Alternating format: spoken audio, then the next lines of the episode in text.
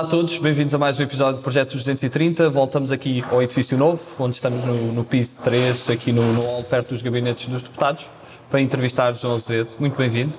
Muito obrigado. E começando já por, uh, por falar de, do percurso que teve, de onde cresceu, uh, nasceu em Viseu, mas a sua terra é, é Mangualde, uh, durante a sua vida praticamente toda. Como é que foi crescer em Mangualde e o que é que se lembra mais da, da sua infância? Bem, tenho recordações muito bonitas da, da minha vida, especialmente por ter nascido num ambiente familiar que me proporcionou condições de vida que, que, que eu sinto que são uh, de, uma, de, uma, de um ambiente e, de uma, e, de, e, relativamente àquilo que é a proporção da, da, qualidade de vida, acho que foi o que, podia, o que podia ter de melhor.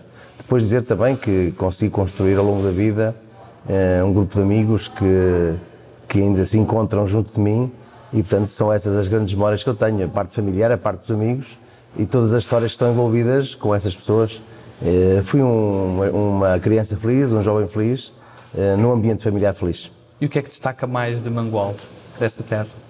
Uma terra de gente corajosa, de gente briosa, de gente valente, naturalmente tendo ali uma relação eh, num contexto socioeconómico, socio, socioeconómico, especialmente socioeconómico, uma, uma relação muito próxima com aquilo que era a atividade eh, rural no, no, nos meados do século XIX, mas depois com, com o aparecimento de, de, unidades industriais e com a industrialização da terra, houve ali uma mudança sociológica interessante e essa mistura fez com que Mangualde começasse a ter eh, alguma massa crítica, começasse a ter algum pensamento também e conseguisse naturalmente criar riqueza num conselho, num conselho de gente muito, muito trabalhadora, eh, eh, embora naturalmente também com as suas dificuldades, mas eu acho que aliás, como costumo dizer, as pessoas fazem as terras e as coisas. Eu acho que as pessoas de Mangualde conseguiram construir um conselho forte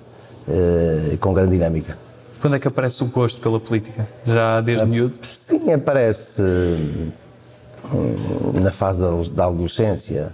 Eu tinha em casa, vivia num ambiente politizado, um bocadinho mais à esquerda, um bocadinho mais à direita, e portanto toda essa cultura política que, que me foi induzida permitiu que eu fosse um homem tolerante, um homem que saiba ouvir, eh, que saiba fazer pontes, que consiga resolver os problemas, mas especialmente um homem tolerante da forma como interpretamos os problemas das pessoas e, da, e das regiões e dos territórios. Mais à esquerda por parte da minha mãe, mais à direita por parte do meu pai, e isso permitiu-me que eu ficasse assim. E o gosto pela educação física? Foi desde cedo, desde miúdo. Eu pratiquei desporto desde criança e, portanto, essa ligação tem muito a ver também com a cultura Uh, familiar, porque o meu falecido pai também estava ligado muito à área do desporto, uh, não só na atividade, na própria atividade, mas muito ligado ao dirigismo local. E também uh, quando esteve não só no seu percurso académico, também fez, praticou, foi, era um homem muito ligado a, a várias áreas esportivas, depois também esteve no ultramar e acabou por ter um comportamento muito voluntarioso, muito de liderança e acabou por me transmitir também essas valores. E como é que foi esse período de licenciatura em Educação Física da vida académica? Foi um período muito giro, foi um período muito giro, com, onde se criaram laços de amizade muito fortes, onde eu tive a oportunidade de dirigir uh, associações académicas, uh, tive a oportunidade de criar, de fazer, acabo por ser um fazedor de coisas, eu e um grupo de pessoas que me acompanharam ao longo da vida, Uh, e, e, há aqui uma característica que vezes, poucas vezes penso nela, mas que realmente acaba por, por, por dar naquilo que eu vou dizer. Fazíamos sempre coisas eh, que não, não, onde nada existia e que depois acabavam por acontecer e por criar eh, momentos interessantes em, situ, em situações e em, em espaços do território que normalmente não estavam servidos dessas, dessas atividades, nomeadamente na, no movimento académico, nos movimentos associativos, onde nós iniciámos uma série de, de processos e de acontecimentos que não eram normais naquela zona.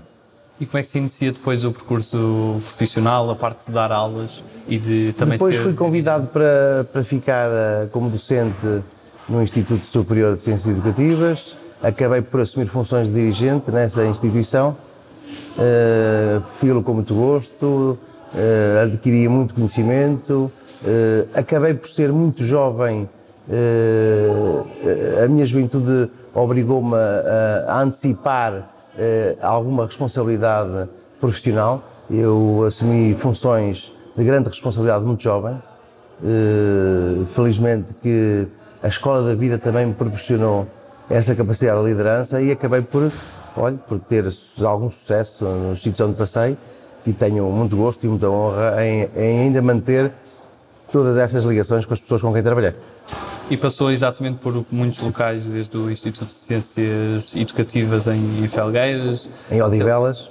E o, a parte também do, do Ministério de, de, Equipamento Social. Sim, passei, depois acabei por trabalhar no Ministério de Equipamento Social com o Dr. José Junqueiro, com o Dr. Jorge Coelho, eh, depois eh, eh, fui assessor parlamentar, fiz muitas coisas ao longo da vida, fui vereador da oposição na Câmara Municipal de Mangual durante oito anos, foi uma, um momento de grande aprendizagem, porque essa, essa fase da minha vida permitiu-me ganhar formação, ganhar tarimba, ganhar experiência, ganhar equilíbrio, ganhar tolerância uh, e, portanto, isso fez com que eu fosse um autarca melhor. Aliás, a passagem pela oposição fez-me uh, perceber uh, aquilo que as lideranças devem ter quando, a quando da relação com as suas oposições.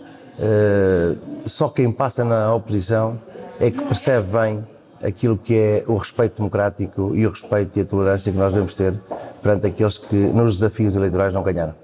E todas essas experiências, desde também de sendo presidente do Conselho Regional do Centro, todas essas experiências mais regionais, a nível ministerial, até parlamentar, como é que marcaram de forma diferente e depois ajudaram a construir a pessoa que depois exerce funções de, de autarca? Isto, vamos ver uma coisa, isto, estas fases vão se consolidando, não é? E vão-nos dando muito conhecimento, vão-nos dando muita experiência, vão-nos dando, põem-nos em contato com muitas pessoas. E, portanto, a relação entre as pessoas também, uh, pelo menos a mim, faz-me crescer, estou sempre a aprender e, portanto, estou muito atento sempre àquilo que, que são as intervenções e aquilo que é uh, a orientação ou de um, de um Conselho Regional, ou de, um, de, uma reunião do Comitê das Regiões, ou de, de uma reunião de, do Turismo do Centro, ou uma reunião do Partido Socialista, ou uma reunião de uma Câmara. Ou seja, tento estar sempre atento a perceber aquilo que é o pensamento das pessoas, porque também o meu ser consolidado eh, não quer dizer que nós eh, mudemos de, de, de, identidade, mas eu acho que o crescimento faz-se muito através do conhecimento, ou faz-se a sério através do conhecimento que nós adquirimos ao longo da vida. Pois em 2009 é eleito Presidente da Câmara de Mangualde, exerce durante 10 anos, dois mandatos e meio. O que é que sente que foi o seu maior legado deixado à sua terra?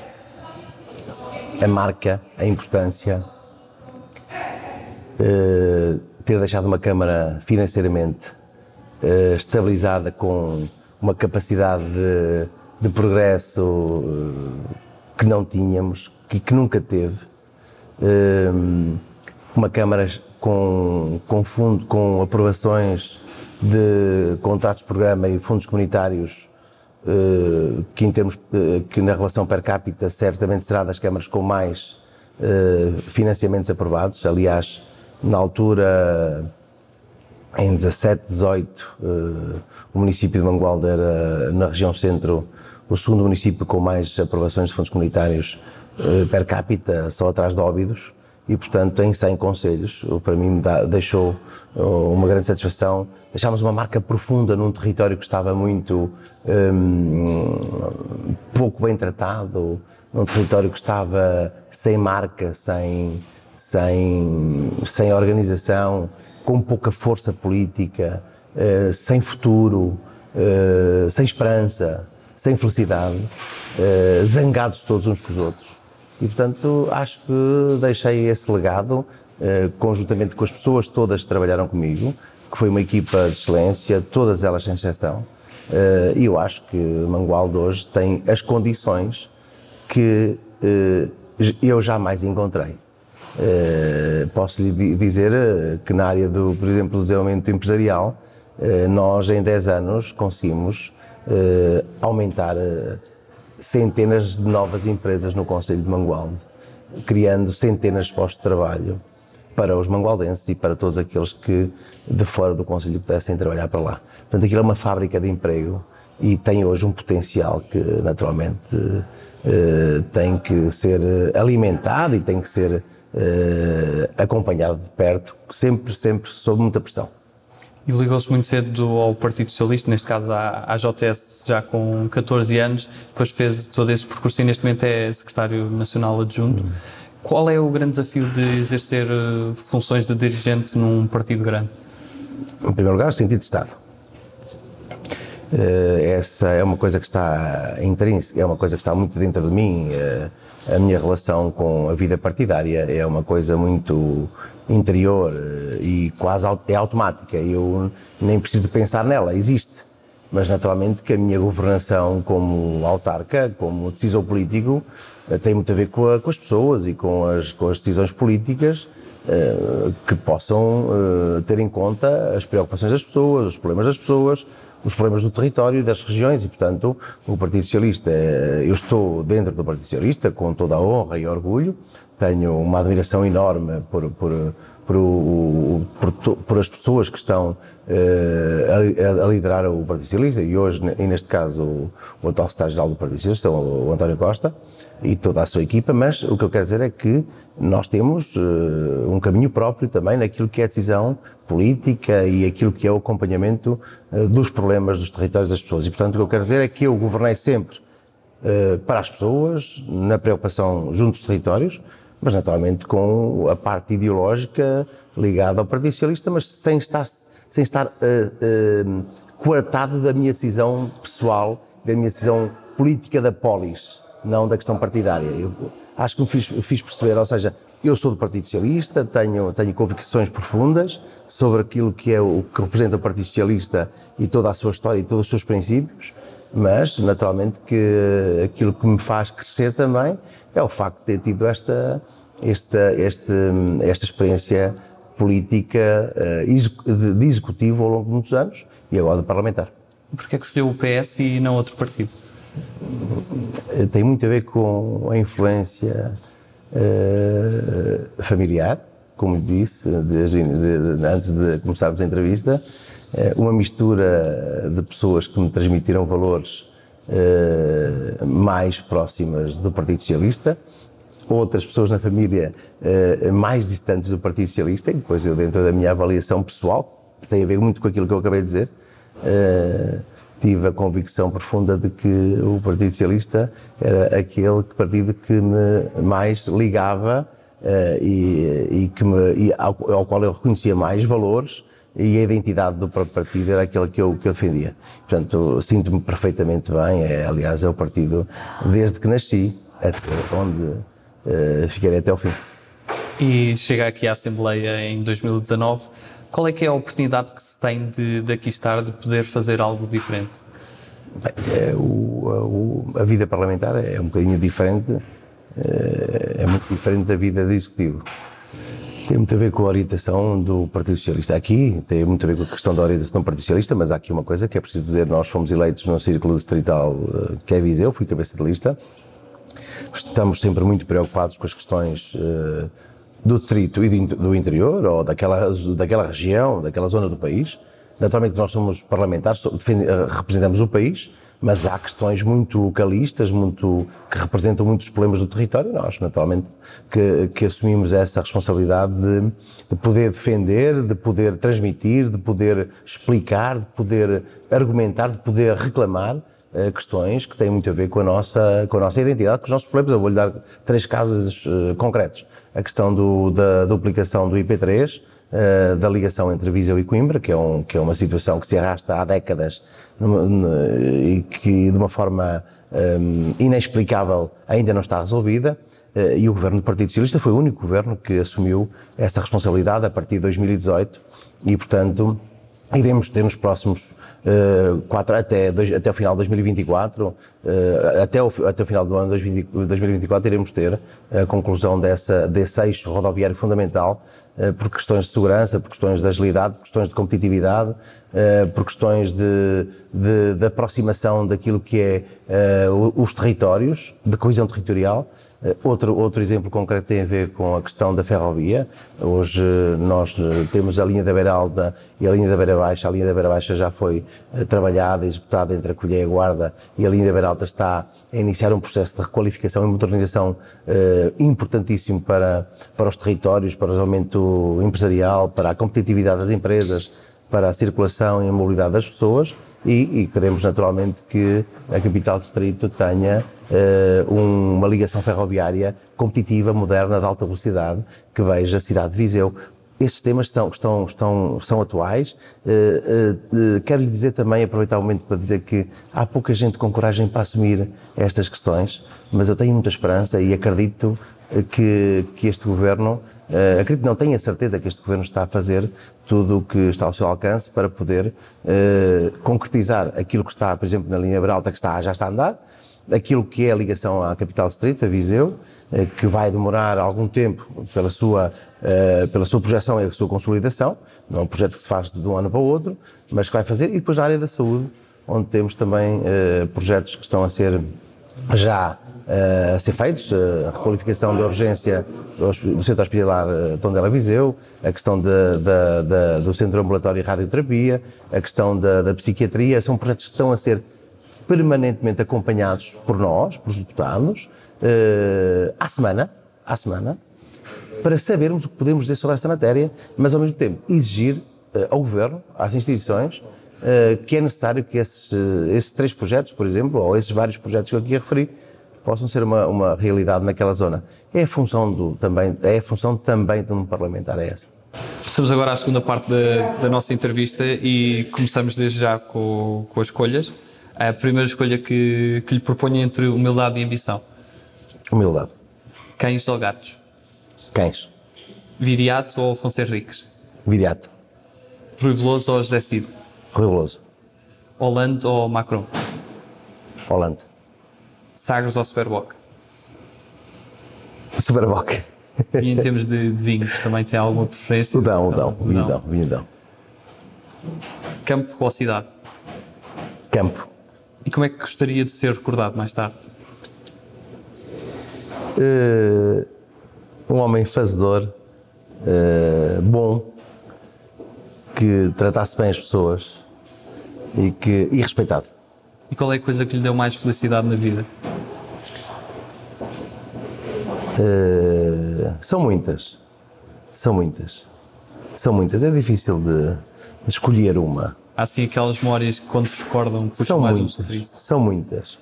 É os momentos de, com os meus filhos, da minha família, os momentos com, com as disputas políticas e naturalmente que o, tenho que fazer uma referência aqui, naturalmente, que é obrigatória porque é aquilo que eu sinto.